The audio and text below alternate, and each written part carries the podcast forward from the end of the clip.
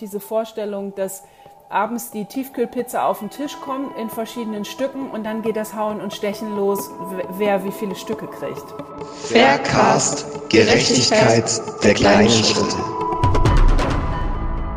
Hallo, herzlich willkommen zu Faircast. Mein Name ist Ulrich Mang, ich bin Referent für sozialmissionarische Arbeit im Deutschen EC-Verband. Nochmal herzlich willkommen, schön, dass du da bist, Sandra. Ähm, Faircast, Gerechtigkeit der kleinen Schritte. Äh, wir wollen ein bisschen darüber ins Gespräch kommen, was Gerechtigkeit in deinem Alltag ausmacht, ähm, wo es bei dir ganz zentral ist. Wir wollen auch über United for Rescue, äh, wo du ja auch ähm, äh, ganz stark aktiv bist und auch immer viel dafür wirbst, wollen wir ein bisschen ins Gespräch kommen.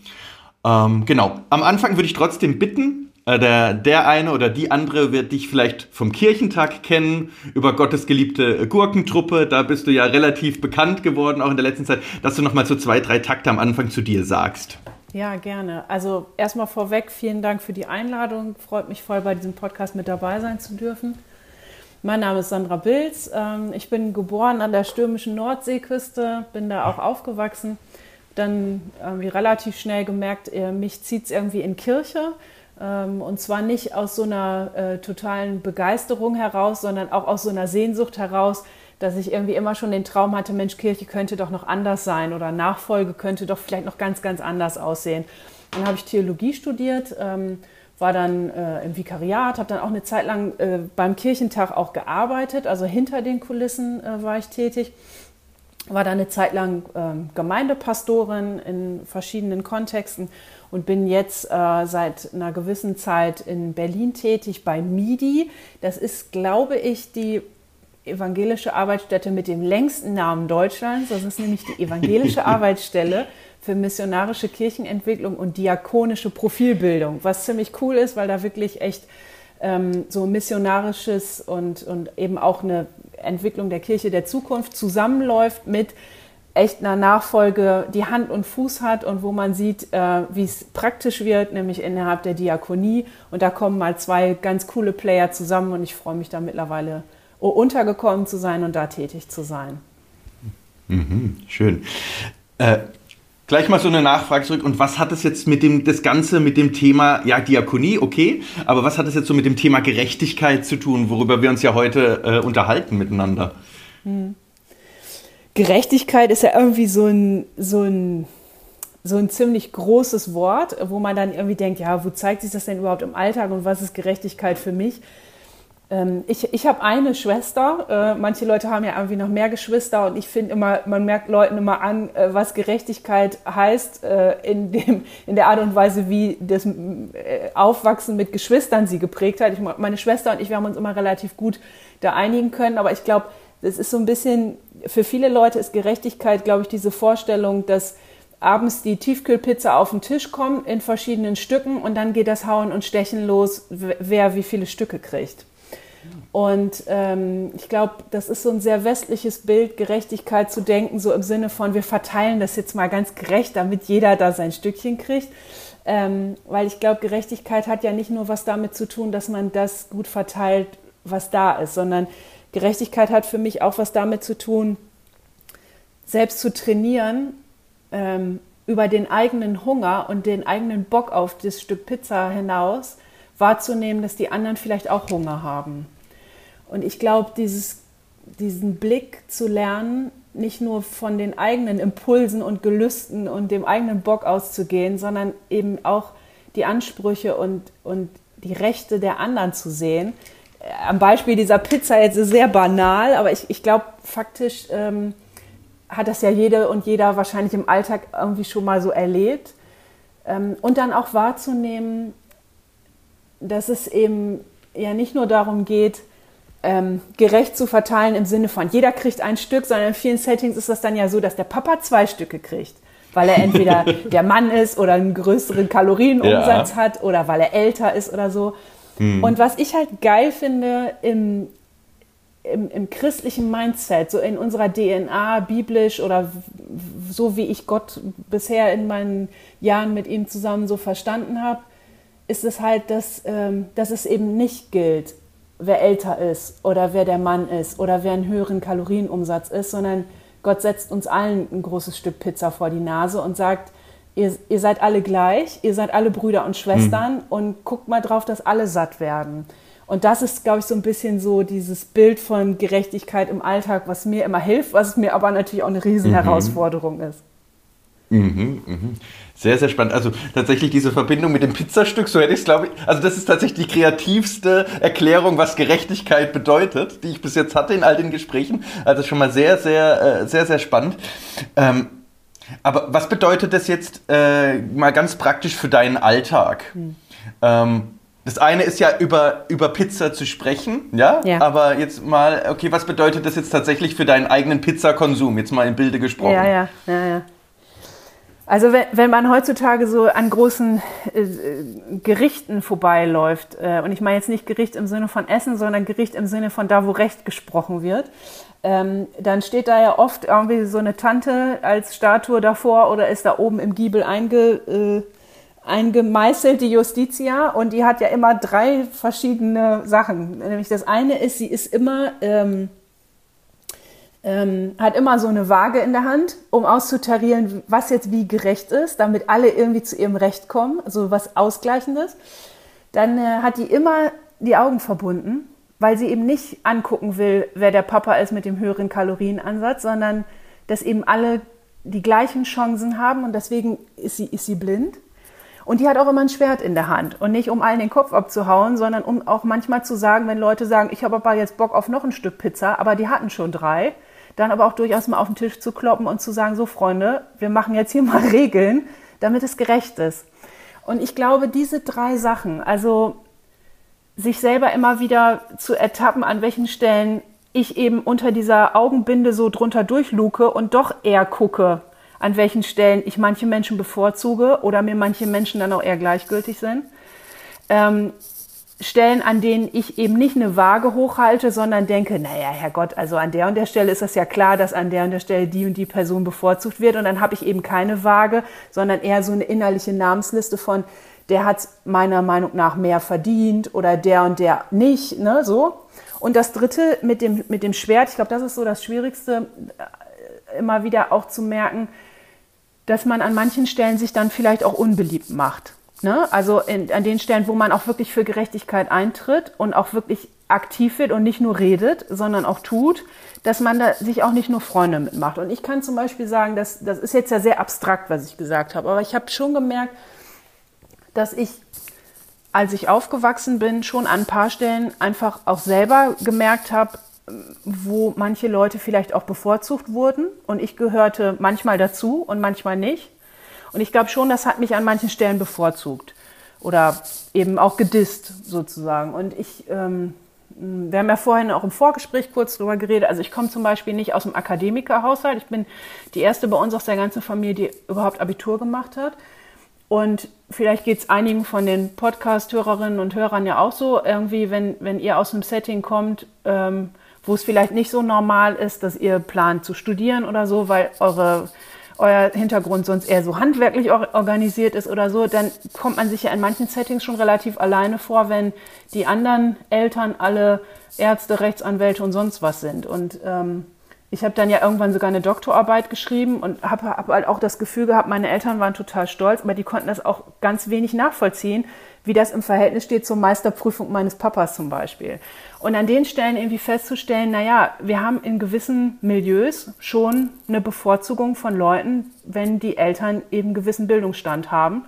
Und dass eine Bildung, die zum Beispiel universitär organisiert ist, auch mehr gilt als zum Beispiel ein Handwerk. So. Ein anderes Beispiel, ich merke das zum Beispiel heute noch sehr stark, dass ich gerade in beruflichen Settings, der Tag, an dem wir es jetzt heute aus, aufnehmen, das ist nicht der Tag, an dem es wahrscheinlich ausgestrahlt wird, aber wir haben heute den Internationalen Frauentag. Und ich bin jetzt wirklich nicht da die Oberemanze, aber ich merke trotzdem, also es vergeht keine Woche, wo ich nicht an drei, vier Situationen den Eindruck habe, wenn ich jetzt ein Mann wäre, hätte ich nicht so rudern müssen. Ich erlebe es wirklich relativ oft, dass ich mehr leisten muss, um ähnlich oder gleichwertig wahrgenommen zu werden. Und somit gibt es durchaus in meinem Alltag verschiedene Situationen, an denen ich selber für mich erfahren habe, wie doof es ist, an manchen Stellen entweder total bevorzugt zu werden durch Dinge, für die ich nichts kann, aber andersrum auch benachteiligt zu werden aufgrund von Dingen, für die ich auch wiederum in manchen Fällen nichts kann. Und ich glaube, diese Sensibilität, äh, die begleitet mich an verschiedenen Stellen. Und das ist eine Sache, die nicht automatisch kommt, weil ja jeder einfach, die Pizza schreit ja immer gleich laut. Und das kommt ja, dieser Wunsch, erstmal den eigenen Bauch zu füllen, der ist, glaube ich, bei uns allen total normal und angeboren. Aber ich glaube, das, was Gott uns immer wieder so sagt, und da gibt es ja wirklich sieben Milliarden Bibelstellen, die kommen ja auch alle in deinem Podcast an verschiedenen Stellen vor, ähm, nämlich dass Gott sagt. Oha, das ist aber ein hohes, das ist ein hohes Anstreben, die alle zu berücksichtigen. Genau. Aber okay. genau, dass, ja. dass Gott sagt, ähm, trainiert mal euren Gerechtigkeitsmuskel, weil das ist einer, der von Natur aus vielleicht nicht so ausgeprägt ist. Das ist für mich nach wie vor im Alltag immer wieder neu eine Herausforderung. Da, das wird mich, finde ich total spannend. Also äh, du, du, du hast ja so diese Überlegung mit der Justitia, die, die äh, eben äh, mit der Binde da, mit der Augenbinde eben dasteht. Du hast auf deiner Seite das Schwert und so weiter. Da komme ich gleich auch nochmal auf die Sache mit dem, mit dem Schwert, will ich auch nochmal zurückkommen. Aber vorher, ähm, du hast jetzt über die Justitia gesprochen. Ähm, Würdest du sagen, dass es eine, eine andere Beziehung zwischen Justitia und dem Gerechtigkeitsverständnis gibt, das die Justitia prägt, hinsichtlich dessen, was zum Beispiel uns die Bibel äh, ähm, äh, klar sagt? Also wo würdest du da einen Unterschied sehen? Also ich, ich sehe da beispielsweise einen, äh, dass ich einfach sage, ich glaube, vielleicht ist sogar die, Gerechtigkeit, wie sie Jesus lebt, viel, viel radikaler noch, als die, äh, die Justitia lebt. Aber vielleicht kannst du das einfach auch noch mal ein bisschen entfalten, so aus deiner Warte raus. Auch vielleicht in Verbindung mit Pizza oder so. ja, äh, ich stimme dir total zu. Ich glaube halt auch, äh, das sehen viele nicht. Für viele wirkt, wirkt ja auch, wenn sie so von außen auf Kirche und so christliches Menschenbild drauf gucken, wirkt das immer alles so schnarchnasig und angepasst und gut bürgerlich. Äh, ich würde an der Stelle aber wirklich dir total zustimmen und sagen, nee, überhaupt nicht. Das, was Jesus sagt, ist tausendmal radikaler als Justitia. Weil wenn die Justitia äh, mit ihrer Augenbinde dasteht und allen die gleiche Chance gibt, dann ist es halt super fair und total gerecht im rechtlichen Sinne. Aber wenn Jesus immer wieder sagt, selig sind die Armen, dann bevorzugt der von vornherein die Schwachen. Also Jesus dreht ja gerade dieses Bild um, was wir jetzt im Moment so stark spüren. Wir leben alle in einer totalen Leistungsgesellschaft und bei uns gilt halt keine Justitia, sondern die, die irgendwie fleißig sind und mehr Geld auf die hohe Kante gelegt haben, die die richtige Hautfarbe haben, die die ähm, ähm, irgendwie fleißiger sind im Leben und sich was äh, erarbeitet haben, die haben halt mehr verdient. So und ähm, und da eben Jesus immer wieder zu hören, der sagt, nee, ich drehe das mal genau um, weil ihr müsst eben nichts leisten, um von mir geliebt zu werden das ist ein viel radikaleres Gerechtigkeitsbild und auch Menschenbild als Justitia. Und ich meine, ich möchte noch mal sagen, ich will jetzt die Justitia nicht kleinreden, weil ich möchte echt sagen, ah ja, wären wir da. Also wie schön wäre es, wenn zumindest Justitia als Mindestmaß schon gelten würde, weil dann könnten wir Christinnen und Christen ja unseren Schlag noch oben drauflegen und halt die, die, die Armen und Schwachen und Mühseligen und Beladenen erst recht hochheben, so. Aber ähm, aber ich glaube schon, dass da gebe ich dir total recht, äh, unser christliches Menschenbild, das echt die in den Mittelpunkt rückt, die vielleicht nicht so viel schon selbst mitbringen an Potenz, an Kraft, an dem, was sie sich vermeintlich verdient haben. Äh, dass Gott eben da sagt, solche Spielregeln gelten bei mir nicht, sondern du bist ein geliebtes Kind, genauso wie du bist in all deiner Schwäche oder sowas. Das ist halt viel cooler, viel radikaler, da habe ich auch viel mehr Bock, auch für mich dann auf ein Stück Pizza zu verzichten, weil, weil dieses Mindset halt ein anderes. Hm. Du hast ähm, ganz am Anfang, eben um noch bei der Justitia zu bleiben, hast du unter anderem über das Schwert gesprochen und dass das manchmal auch sehr, sehr ähm, ähm, ja, schwierig wird, beziehungsweise auch herausfordernd ist, sich äh, einzusetzen, dass das vielleicht auch damit zu tun hat, dass es auch weh tut, sage ich jetzt mal mit, mit meinen Worten. Ähm, Ausgehend, äh, um nochmal auf den Kirchentag, den du am Anfang ja auch äh, erwähnt hast, äh, nochmal zu kommen, da hast du ja die Abschlusspredigt in Dortmund äh, ja auch im, im Stadion äh, vor vielen, vielen Zuhörerinnen und Zuhörern auch vorgetragen. Ähm, das hat ja dann so ein bisschen was, zumindest meiner Wahrnehmung nach, so ein bisschen auch was losgetreten, dass du dann unter anderem auch im Bereich äh, Seenotrettung, United for Rescue aktiv geworden bist. Erklär äh, doch einfach nochmal ein bisschen A, was macht United for Rescue? Ähm, was hat dein Einsatz, also wie war einfach auch so, so ein bisschen so die Entwicklung ja von dieser Predigt, wo du, wie gesagt, wie am Anfang von mir auch gesagt, Gottes geliebte Gurkentruppe. Ähm, welche Auswirkungen hat es und wo hat auch tatsächlich dieser Einsatz für äh, Menschen auf dem Mittelmeer, ich greife jetzt wieder mal ein bisschen was vor, ähm, mit, mit dem Schwert der Justitia äh, zu tun? Mhm. Ja. Ich fange mal einen Schritt vorher an, weil du gerade sagst, das hat so ein bisschen was losgetreten. Ich glaube, dass das an vielen Stellen eine große Dynamik auch ähm, ausgelöst hat, aber die war auch vorher schon da. Also ich will das jetzt nicht alles auf meine Kappe, das sind nicht alles meine Lorbeeren. Es gab durchaus äh, auch innerhalb der EKD schon seit 2014, 2015, als eben das Thema ähm, Migration, Flüchtlingsbewegungen einfach viel virulenter wurde, da waren schon relativ viele auch innerhalb der Kirchen sehr, sehr engagiert. Das finde ich, äh, in den jetzigen Diskussionen fällt das immer so ein bisschen hinten runter, deswegen möchte ich das sehr deutlich so sagen.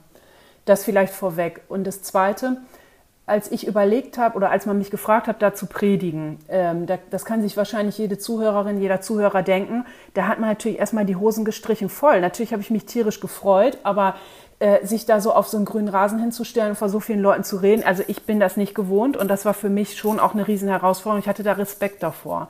Und losgelöst von dieser Redesituation ist ja auch immer die Frage, dass man denkt, Mann, jetzt habe ich mal so, ein, so eine Möglichkeit, Dinge zu teilen und ich habe jetzt mal wirklich die Chance, auch zu, in, in meiner Predigt was zu sagen, was mir wirklich auf dem Herzen liegt. Was sage ich dann? Weil ich meine, beim Kirchentag, das ist halt alles auf Sekunde genau getaktet. Ich wusste genau, wie viel Zeit ich habe. Da kannst du ja auch nicht irgendwie ins Labern kommen, sondern es muss ja irgendwie, da, da musst du wirklich klar wissen, wofür willst du deine Zeit nutzen?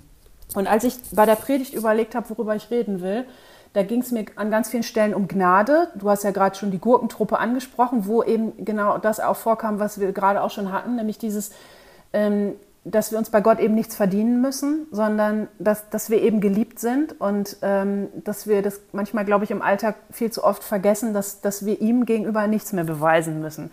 Und das war mir sehr, sehr wichtig, das ist, glaube ich, auch in meiner Theologie so ein Lebensthema, auch, ähm, auch im, so in meiner Beziehung zu Gott. Ähm, von daher, das war für mich so ein sehr stark prägendes Bild, was ich an verschiedenen Stellen versucht habe, innerhalb der Predigt unterschiedlich zu akzentuieren.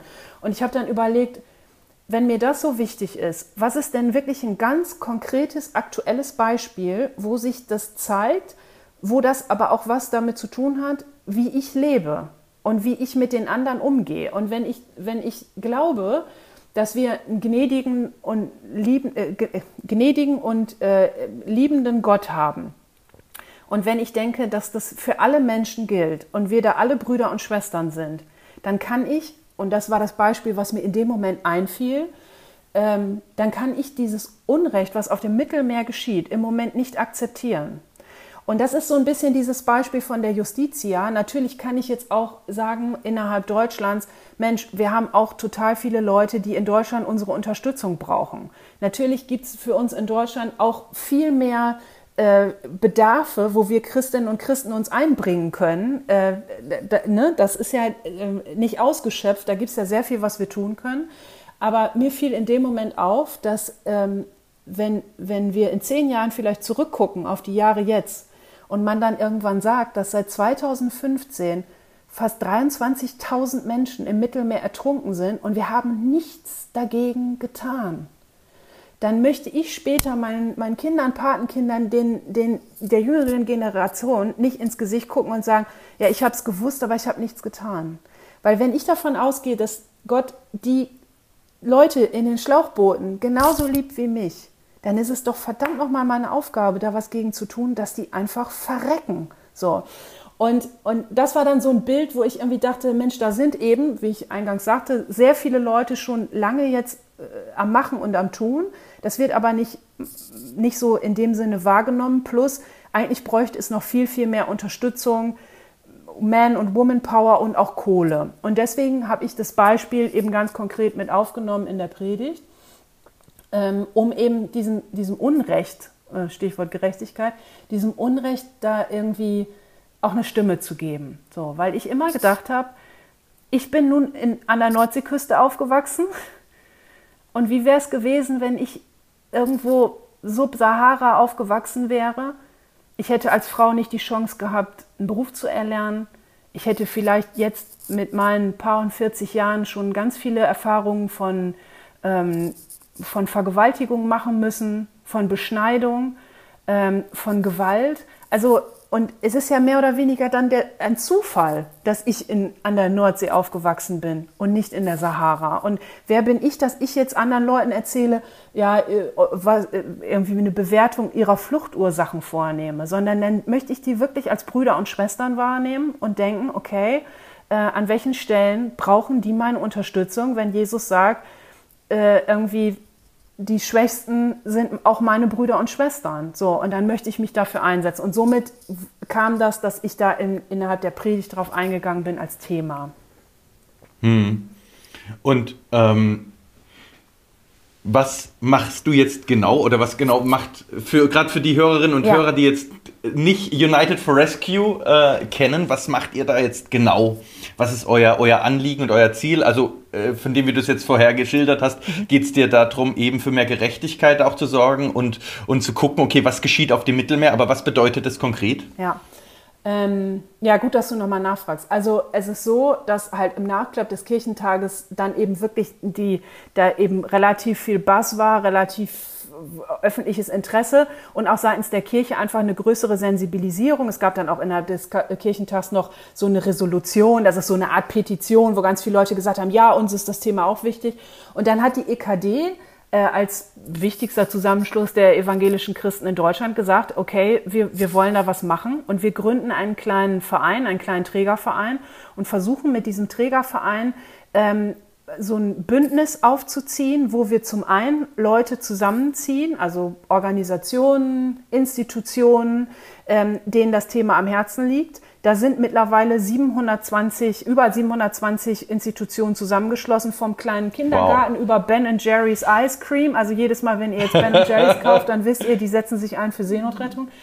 Ähm, Schön. Da ist ja. aber auch der Deutsche Gewerkschaftsbund dabei oder die christlichen Pfadfinderinnen und Pfadfinder. Also es äh, gibt wirklich sehr, sehr große Institutionen und Organisationen, die da mit dabei sind, die alle sagen, wir wollen nach außen hin zeigen, wir sind nicht mehr die schweigende Mehrheit in der Gesellschaft, die einfach sagt, ja, kann man ja eh nichts tun, sondern die ganz bewusst sagen, nee, da, da stehen wir mit unserem Namen drunter, wir wollen das nicht länger akzeptieren, man lässt keine Menschen ertrinken, bums aus und dafür setzen wir uns ein. Und somit wurde einerseits eben dieses Bündnis gegründet, United for Rescue, also gemeinsam retten.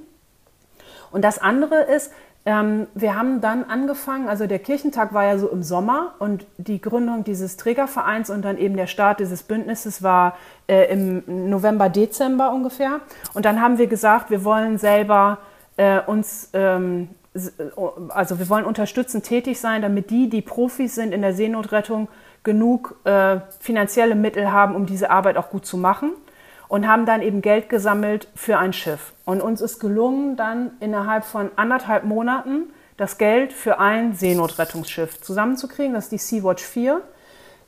Die ist dann umgebaut worden äh, für diesen Rettungseinsatz und ist auch im letzten Sommer gefahren ähm, und hat schon bei der ersten Rettungsmission äh, über 300 Leuten das Leben gerettet, die sonst einfach im Mittelmeer ertrunken wären.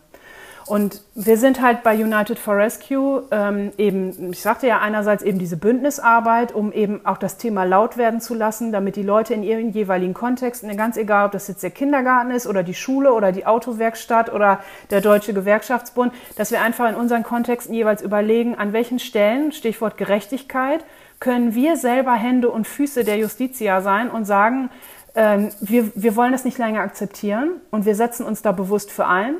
Und manche äh, organisieren Podiumsdiskussionen, manche sammeln Geld, äh, manche machen zum Beispiel im Konfi-Unterricht Aktionen, um sich einfach auch in dem Thema fortzubilden. Und an anderen Stellen sammeln wir eben Geld. Und äh, es ist halt so, dass wir im, im vorletzten Winter eben ja dieses erste Schiff, dieses Sea-Watch 4, finanzieren konnten und eben der Seenotrettungsorganisation Sea-Watch zur Verfügung stellen konnten. Aber seitdem haben wir noch zwei weitere Schiffe unterstützt. Also zum Beispiel die äh, SOS Mediterranee, die haben eben auch ein eigenes Schiff. Da haben wir eben auch Geld gespendet, damit die eben ihren Job gut machen können. Und ähm, jetzt gerade vor im letzten Monat haben wir auch genug Geld zusammengekriegt, um ein zweites ganzes großes Schiff loszuschicken. Und das wird äh, die CI, also das andere war Sea-Watch, dieses CI, CI4. Ähm, die wird jetzt gerade endgültig umgebaut und wird jetzt auch zeitnah äh, wieder in See stechen. Und von daher ähm, versuchen wir halt, ähm, wir sind selber keine Seenotrettungsprofis, äh, sondern wir versuchen quasi in der Öffentlichkeit für diese Themen so ein bisschen Bambule zu machen, damit das Thema oben ist und die Leute schnallen, hey, Seenotrettung ist wichtig, das ist relevant. Und wir sammeln dann eben Geld oder machen eben Musik dafür, dass, dass, dass das Thema oben bleibt, damit eben die Leute unterstützt werden können, die selber Profis sind. Mhm. Ja. Mhm. Ähm, du hast ähm, gesagt, äh, so in einem, in, einem, in einem Seitensatz, was tatsächlich so äh, die, die Gründe sind. Also du bist an der Nordsee aufgewachsen. Ähm, auf der anderen Seite, äh, andere Menschen hatten dieses Privileg, vielleicht wenn ich sogar so sage, äh, nicht, sondern haben ganz viel mit Benachteiligung, was es sich nicht Möglichkeit, eine Schule zu besuchen, aber auch mit Gewalt und so weiter zu tun. Kannst du noch mal ganz kurz sagen, was sind Gründe, weswegen Menschen sich auf den Weg machen? Und sich sogar in, und das höre ich ja auch raus, in Gefahr begeben, in einem Schlauchboot auf das Mittelmeer zu gehen. Ja. Also die Fluchtursachen und die Fluchtgründe sind natürlich sehr, sehr vielseitig und sehr individuell. Also man kann da nicht sagen, die Top drei Gründe oder so.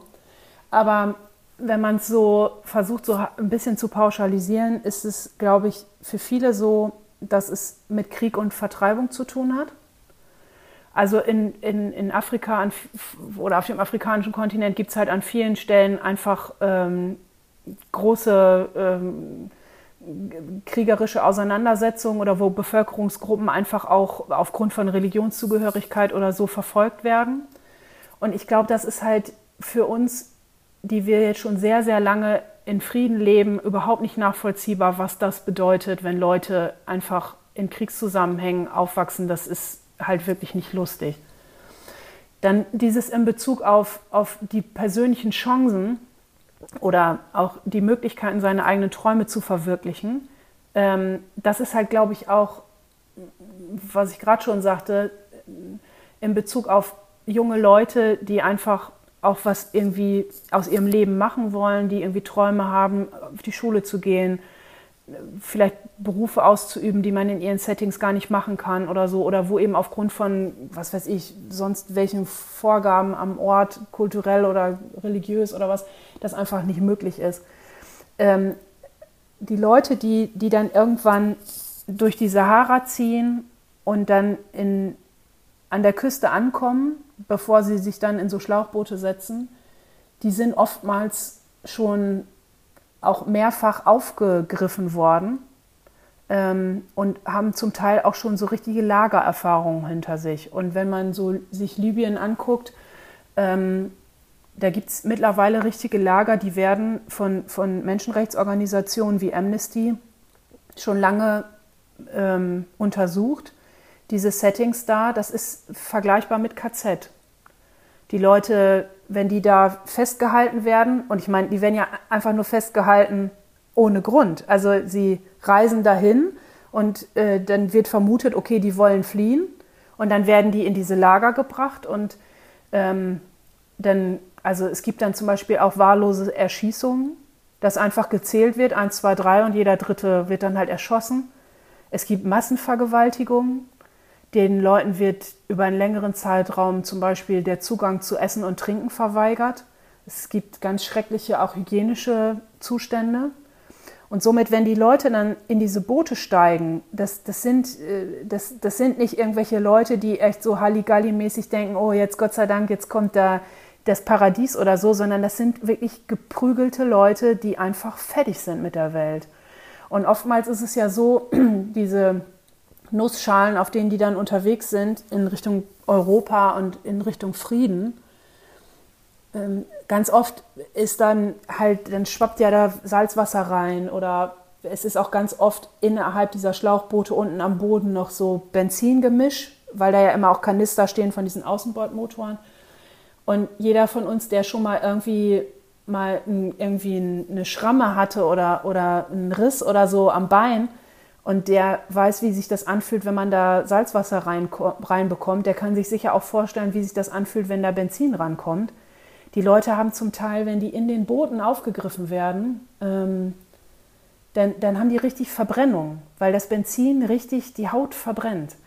Und du hast zum Teil Frauen, die, die über Wochen dauervergewaltigt wurden.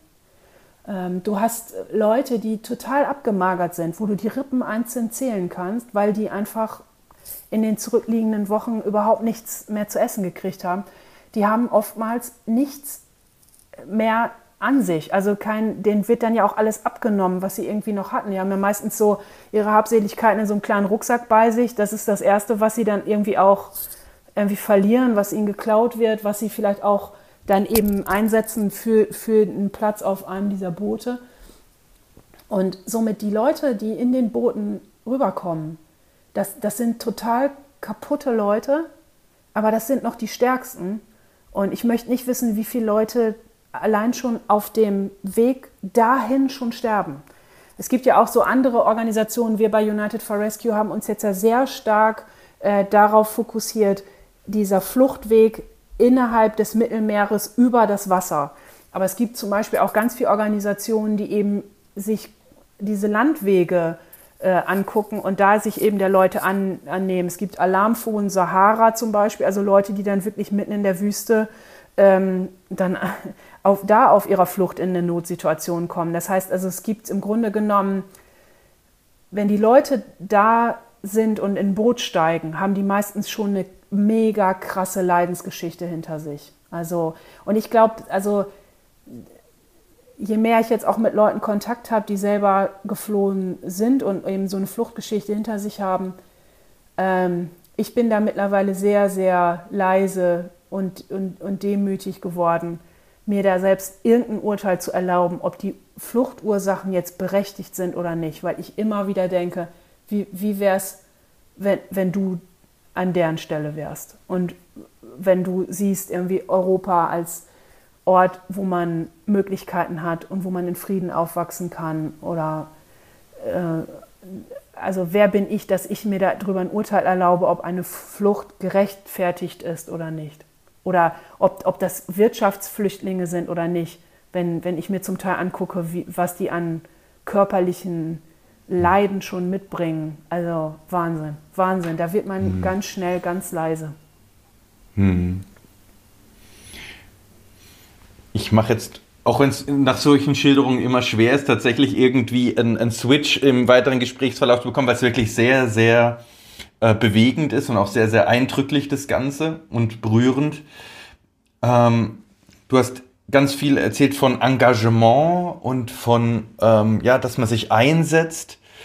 Ähm, wie gehst du, also man hat da ja mal ganz, ganz große Ideale, wenn man sich an, an das Thema Gerechtigkeit eben ranwagt. Ich so an mich beispielsweise auch, dass ich sage, ja, okay, ich möchte jetzt das und das erreichen äh, oder mich hier und in der und der Situation so und so verhalten. Ähm, aber ich merke oftmals, und vielleicht geht es auch gerade unseren Hörerinnen und Hörern äh, an der Stelle so, dass ich mich da ähm, selber zu überfordern drohe mit. Also einen sehr, sehr hohen Anspruch, den ich an mich, aber auch an andere stelle und da vielleicht auch andere mit überfordere. Aber genauso, äh, wie es dann wieder ist mit Rückschlägen. Also ich habe zwar ein hohes Ideal, ich habe aber vermeintlich alles gemacht, aber trotzdem funktioniert was nicht. Wie geht Sandra Bills mit, äh, mit Rückschlägen um in solcher Situation? Hm. Ja, ist eine sehr, sehr gute Frage. Also ich glaube, ein Teil Rückschlag war gerade in der Anfangszeit, dass ich halt, wie ich ja gerade schon sagte, deswegen war es mir auch wichtig, so ein bisschen die Genese zu erzählen, also die Art und Weise, wie ich zu diesem Thema gekommen bin. Ähm, mir war das irgendwie immer schon wichtig, aber ich war ja nie ein Profi. Ich war nie selber auf so einem Seenotrettungsschiff. Ich bin auch nie in, in, in irgendeiner Flüchtlingsarbeitsgruppe schon aktiv gewesen. Das heißt, im Grunde genommen ist es für mich auch ein relativ neues Thema in meinem konkreten Engagement. Und da habe ich an manchen Stellen schon gemerkt, dass ich natürlich irgendwie, als ich jetzt eingestiegen bin und dann eben auch so eine öffentliche Wahrnehmung war, so, oh, Sandra Bilz, ja, das ist die mit dem großartigen Satz, man lässt keine Menschen ertrinken und so, dann, dann nehmen das ja alle so wahr, als wäre man da der Oberrettungsheld und der, die, die, die, die Anführerin des Engagements oder so. Und ich habe dann an manchen Stellen gemerkt, je mehr ich mit Leuten zu tun hatte, die eben Profis sind in dem Bereich. Also wir arbeiten ja sehr stark mit Ärzte ohne Grenzen zusammen, mit Seebrücke, die sich sehr stark für faire Asylverfahren in Deutschland einsetzen, mit eben Seenotrettungsorganisationen wie CI, Sea-Watch, SOS Mediterranee und so weiter, dass ich sehr schnell gemerkt habe, ey Sandra, du weißt gar nichts. Und dann lässt du dich jetzt noch feiern als Wohltäterin so. Ähm, und auch von meinem eigenen Selbstbild, weil natürlich ist das cool, wenn man irgendwie auf so einer, in so einer Predigtsituation sagt, irgendwie, oh ja, ich habe jetzt die tolle Idee und wir retten die armen Leute. Und, ins, und dann stilisiert man sich da so als Held so. Und, oder wird auch von den anderen natürlich auch manchmal zu diesem Held, Held gemacht oder zur Heldin. Und an manchen Stellen dann einfach auch zu merken, nee, du, du weißt gar nichts. Also die, da gibt es Leute, die sich seit Jahrzehnten für dieses Thema echt den Arsch aufreißen und du lässt dich hier beklatschen. Und da habe ich schon gerade in der Anfangszeit gemerkt, dass ich da ganz leise wurde. Und ein anderes Thema, was für mich mit Frustration und Rückschlägen zu tun hatte, ist, ähm, dass es ganz oft so war, dass ich immer wieder in so Interviewsituationen gefragt werde, ja, wie fühlen sich denn die Leute auf der Flucht? Oder was sind denn die Gründe, warum Leute auf die Flucht gehen? Oder wie gelingt das denn diesen Leuten dann in Deutschland Fuß zu fassen? Und ich dann irgendwann gemerkt habe, äh, setzt das nicht diese, diese Ungerechtigkeit weiter fort, wenn ich sozusagen eure weiße Reporterin bin über die da? Und zieht das nicht den Gra Graben nur noch schlimmer? Und ich jetzt merke an ganz vielen Situationen, in denen, wenn ich zum Beispiel Interviewanfragen kriege, wo es ganz konkret nur über Fluchterfahrungen geht, dass ich dann halt sage, danke für die Einladung, hier sind fünf Namen und wenn du die einlädst, die erzählen dir, wie es war, weil ich war nie auf der Flucht. Wer bin ich, dass ich jetzt irgendwie euch erzähle, wie sich das anfühlen muss? Und dann noch wahrscheinlich dafür beklatscht werde, dass ich mich hier so toll einsetze. Und das waren auch manchmal Situationen, die für mich auch durchaus schmerzhaft waren, weil ich natürlich aus aus besten, also aus meiner Sicht, besten Gründen mich für die eingesetzt habe. Aber an den Stellen, an denen ich einfach merke, nee, um wirklich Brüder und Schwestern zu sein und nicht mehr zwischen die und ich und zu unterscheiden, dann, dann darf ich mich nicht mehr vors Mikrofon setzen, sondern dann muss ich in manchen Situationen sagen, dann muss da einfach Mohammed sitzen und nicht Sandra Bills aus, der, aus Ostfriesland. Und das waren zum Teil auch Situationen, die für mich nicht einfach waren. Entweder, weil ich natürlich auch selber erstens selber immer gerne vor Mikro sitze und beklatscht werde, wie jeder normale narzisstisch geprägte Mensch. Ähm, aber zweitens ist es ja auch manchmal nicht leicht, weil man ja auch Leute, die einen zum Beispiel mit besten Intentionen einladen, dann auch von Kopf stößt. Weil man in dem Moment dann sagt, ja, hier, wie man so schön sagt, critical whiteness. Wenn man in dem Moment dann schnallt, scheiße, ich bin ja ich bin ja eigentlich in dem Sinne auch diskriminierend, weil ich es mir auch einfacher mache und lieber einen einlade oder eine einlade, die gut Deutsch kann, die weiß, wie ich das meine mit den Fragen, wo man auch mal ein bisschen drei Scherze machen kann oder so. Äh, und wenn da jemand sitzt, der dann einfach bitterlich weint und sagt, ja, ich werde meine Eltern nie wiedersehen, äh, da überlegt man natürlich fünfmal, ob man solche Leute einlädt. Und, ähm, und ich habe gemerkt, dass ich in, in Situationen, in denen ich zum Beispiel in Einladungen auf Panels zum Beispiel sage, ich, ich möchte nicht teilnehmen zu diesem Thema, weil ehrlich gesagt müsstet ihr eigentlich jemand anderen einladen, ähm, dass ich da auch nicht nur auf Verständnis stoße, sondern dass manche Leute dann ihr Unverständnis auch mir gegenüber so äußern. Hm, ein dritte, eine dritte Sache, wo ich Rückschläge erlebe, das war unmittelbar auch nach dem Kirchentag und das hält auch bis heute an ähm, ich habe das jetzt ja gerade so, so idealisiert, so nach dem Motto, ja, Engagement oder zivilgesellschaftliches Engagement oder auch ganz, ganz praktische Nächstenliebe wird ja immer von außen eher positiv gesehen. Ne? Und dann sagen alle, Mensch, toll, wie die sich einsetzen und so. Aber es gibt natürlich auch Leute, die das kacke finden. Und gerade, dass ich mich so deutlich eben für äh, Geflüchtete einsetze oder für Leute, die einfach Migrationserfahrung haben oder so, da gibt es natürlich auch gewisse Leute mit einem politischen Hintergrund, die das eher schwierig finden, wollen wir es mal so sagen. Und ähm, es war schon für mich sehr prägend und auch lehrreich, mal zu erleben, wenn da einfach so Hate Speech mäßig, Shitstorm-mäßig dann Rückmeldungen kommen aus einem gewissen Lager, die einem dann sehr deutlich zu verstehen geben, dass sie das nicht finden und dass sie denken, die könnten ruhig im Mittelmeer saufen. Und dann auch auf einmal in dem Moment nicht mehr zu unterscheiden zwischen ich hier Europa Sandra Bills und die anderen da, die auf der Flucht sind, sondern ich werde von, von irgendwelchen Leuten mit einem rechten politischen Hintergrund mit denen in, eine, in einen Topf getan. Und dann kriege ich auch Mails, wo drin steht, dich sollte man vergasen oder du solltest auch im Mittelmeer ersaufen oder äh, wir kriegen dich auf 50 Meter mit dem Schrotgewehr. Und ich glaube, das macht schon was mit einem, wenn man merkt, dass das Engagement auch Folgen hat. Und zwar nicht nur Applaus, sondern es klatscht dann manchmal auch auf andere Art und Weise. Und ähm, ich möchte da jetzt keinem und gerade bei den Hörerinnen und Hörern keinem Angst machen, weil ich glaube, dass so ein zivilgesellschaftliches Engagement im normalen Alltag, äh, glaube ich, selten solche Folgen haben wird. Äh, von daher äh, bitte da keine Angst entwickeln. Aber ich glaube schon, äh, dass ich jetzt in den letzten zwei Jahren, wo das Thema ein bisschen mehr Öffentlichkeit hat und ich eben mit diesem Thema auch ein bisschen mehr Öffentlichkeit habe, kann ich auf jeden Fall mehr nachvollziehen, wie, wie krass es für manche Leute sein muss, die in der Öffentlichkeit stehen und noch viel, viel mutigere Sachen sagen, viel, viel mutigere Entscheidungen treffen, wie das Stichwort Justitia mit dem Schwert, und die viel mehr für das einstehen, was ihnen gerechtigkeitsmäßig wichtig ist und was das für die auch manchmal heißt, dass sie dann eben zum Teil auch selbst in ihrer eigenen Sicherheit bedroht werden, weil sie sich für andere in ihrer unsicheren Situation einsetzen. Und somit, das sind jetzt so drei Beispiele, ich könnte das noch ein bisschen fortsetzen, aber es, es, es gibt schon so Situationen, in denen ich merke, das ist auch alles nicht einfach. Ähm, aber ich mache das ja nicht, weil ich irgendwie äh, so ganz intellektuell das Thema total wichtig finde, sondern für mich ist das wirklich, das hat was mit meinem christlichen Menschenbild zu tun. Und wenn, wenn Jesus das ernst meint mit seinen mühseligen und beladenen, dann will ich nicht die sein, die immer weiterhin an so einem Leistungsparadigma festhält und immer selber auch höher, schneller, weiter, sondern dann möchte ich nicht die auf dem Weg verlieren, die vielleicht meine Hilfe und Unterstützung bräuchten.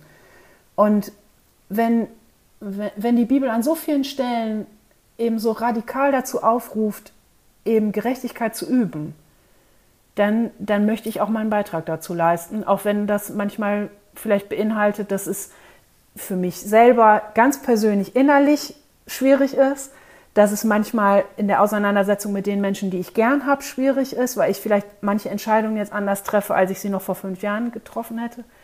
Ähm, und manchmal, weil ich dadurch eben auch wirklich richtig grundsätzlich Nachteile habe. Aber dann bin ich bewusst, also bin ich, bin ich mir dessen bewusst, dass ich die gerne eingehe, weil wenn Gott an so vielen Stellen sagt, dass das wichtig ist, diesen Gerechtigkeitsmuskel zu trainieren, dann möchte ich den Trainingsplan auch einhalten. okay, danke. Ähm, bevor wir ähm, zum Ende unseres Gesprächs wir, äh, kommen. Wir, wir, wir, unterhalten uns jetzt ja schon, äh, schon einige Minuten. Ähm, Habe ich noch eine, äh, eine Bitte an dich und zwar, ähm, dass du, ich, das mag ich zum Beispiel an, an, an Texten, die du schreibst, aber auch an Dingen, die du, die du, die du äußerst, dass du wunderbare Bilder malst. Bestes Beispiel unser Pizzastück. Äh, mit Blick, ähm, welche Vision hast du für die Christen, für die Christinnen und Christen, für Kirchen und Gemeinden, für Jugendverbände. Wie gesagt, ich bin Teil eines, äh, eines Jugendverbandes, äh, für die Jugendlichen, sich mit dem Thema äh, Gerechtigkeit auseinanderzusetzen. Welche Vision würdest du da, wenn du das so spontan kannst, hm. mit uns teilen? Hm. Es gibt ja unterschiedliche Formen der Prophetie. Es gibt ja die Prophetie der Vorhersage, so wie bei so einer Wettervorhersage, dass man denkt, ja, morgen könnte es jetzt regnen oder auch nicht. Aber es gibt ja auch ähm, nicht nur die äh, Vorhersage, sondern auch das Hervorsagen. Also, dass man Dinge zeichnet als so ein Idealbild und vielleicht anderen auch Lust macht, dabei mitzumachen. Und ich will jetzt nichts hervorsagen, ich will jetzt nichts vorhersagen, sondern eher was hervorsagen. Ich würde mir wirklich wünschen, dass es uns gelingt, ähm, diese Vielfalt der Kinder Gottes, äh, ich glaube, Gott hat sich da schon durchaus seine Gedanken mitgemacht, dass wir eben nicht alle äh, Ernas von der Nordseeküste sind, sondern dass wir eben verschiedene Hautfarben haben, verschiedene Geburtshintergründe, verschiedene Namen, Traditionen, Kulturen. Das, das hat, glaube ich, alles seinen Sinn. Ähm, aber das entbindet uns nicht davon, dass wir diesen Muskel Gerechtigkeit trainieren müssen, damit wir Brüder und Schwestern sein können. Und ich habe manchmal den Eindruck, wenn ich das jetzt ganz konkret auch auf kirchliche Bezüge hier in Deutschland übertrage und auch so EC äh, als, als wirklich tollen Jugendverband, dem ich auch ja selber an meiner Jugend sehr eng verbunden war. Ähm, wenn man sich so die biblischen Bilder anguckt, dann ist ja an ganz vielen Stellen so das wandernde Gottesvolk. Und die Leute sind so Nomaden und ziehen von Ort zu Ort und lernen wieder Neues kennen und lernen neue Leute kennen und merken, Mensch, hier ist im Alltag das und das wichtig und an anderen Stellen wieder das. Und dadurch können sie sich neu auf andere Settings einlassen und auch auf einer anderen Ebene besser auf Gott vertrauen, weil, weil sie nicht so viel Sicherheit haben. Und können deswegen auch anderen Menschen, anderen Settings, anderen Kulturen eine andere Chance geben. Und mittlerweile ist alles so gesettelt und in so großen Logiken und wir sind so Siedler geworden und haben alle unsere Kirchen und unsere Backsteingebäude und jeder hat so seinen, seinen Ort und selbst im Jugendkeller weiß man, wer auf dem Sofa an welcher Stelle sitzt und alles ist so geregelt und so. Und ich würde mir manchmal wünschen, und das wäre so ein bisschen meine Vision, dass wir dass wir wieder so ein bisschen mehr von Gott verunsichert werden und nicht um der Verunsicherung willen, weil Verunsicherung ist immer anstrengend und doof, aber damit wir merken, dass wir uns nicht auf uns selbst verlassen, sondern auf Gott. Und wenn wir uns auf Gott verlassen, dann können wir uns auch auf die Brüder und Schwestern verlassen, die vielleicht ganz anders sind als wir und die vielleicht Mohammed heißen, eine andere Hautfarbe haben und übers Mittelmeer gekommen sind. Und dann merkt man vielleicht, dass der gar nicht so anders ist als ich. Und dass es nur ein Flügelschlag des Zufalls war, dass ich an der Nordsee geboren wurde und er irgendwo in der Südsahara. Und wenn ich mir was wünschen dürfte, ist das, dass wir uns da mehr gemäß unserem christlichen Menschenbild als Brüder und Schwestern empfinden. Und dann ist das auch keine Frage mehr, warum ich mich für Seenotrettung einsetze. Mhm. Danke. Ähm, Letzte Frage. Du hast jetzt dieses wunderbare Bild gemalt. Wir haben ja den Untertitel äh, Kleine Schritte. Jetzt haben wir hier eine Hörerin und Hörer am anderen Ende des Radios oder äh, über die App oder wie auch immer, wo, äh, wo die das jetzt gerade hören. Ähm, und die stellt sich jetzt die Frage, oh, Sandra hat jetzt so viel erzählt, so viel von dem, was, was abgeht, beispielsweise auf dem Mittelmeer, aber auch, ja, sich in, in diese Unsicherheit äh, und in der Abhängigkeit Gottes zu begeben und so weiter. Aber wie mache ich den ersten Schritt und wie finde ich vielleicht da auch so ein bisschen mein Herzensthema? Ähm, hast du da einen Tipp so zum Schluss? Ja, ich habe zwei Tipps sogar. Der erste Tipp wow. ist halt der sehr offensichtliche. Ähm, guckt euch mal die Website von United for Rescue an. United for Rescue und for ist dann nicht FOR, sondern wie eine 4, äh, .com. Wir sind auch in sozialen Medien aktiv. Vielleicht habt ihr Bock, uns zu folgen, auch so ein bisschen äh, unsere Posts zu teilen und da auch mitzukommentieren, damit unsere Themen eben eine größere Öffentlichkeit haben. Vielleicht habt ihr auch mal Bock zu sagen, äh, an manchen Geburtstagen setzt ihr mal in sozialen Medien vielleicht einen Spendenaufruf rein, weil wenn jeder nur fünf Euro gibt und so, äh, da kriegt man schon dann nach und nach so manche Schwimmweste für zusammen. Also von daher ganz konkrete Unterstützung vielleicht von United for Rescue. Aber das ist ja mein Thema. Es ist mein Herzensthema und mir ist das gerade wichtig.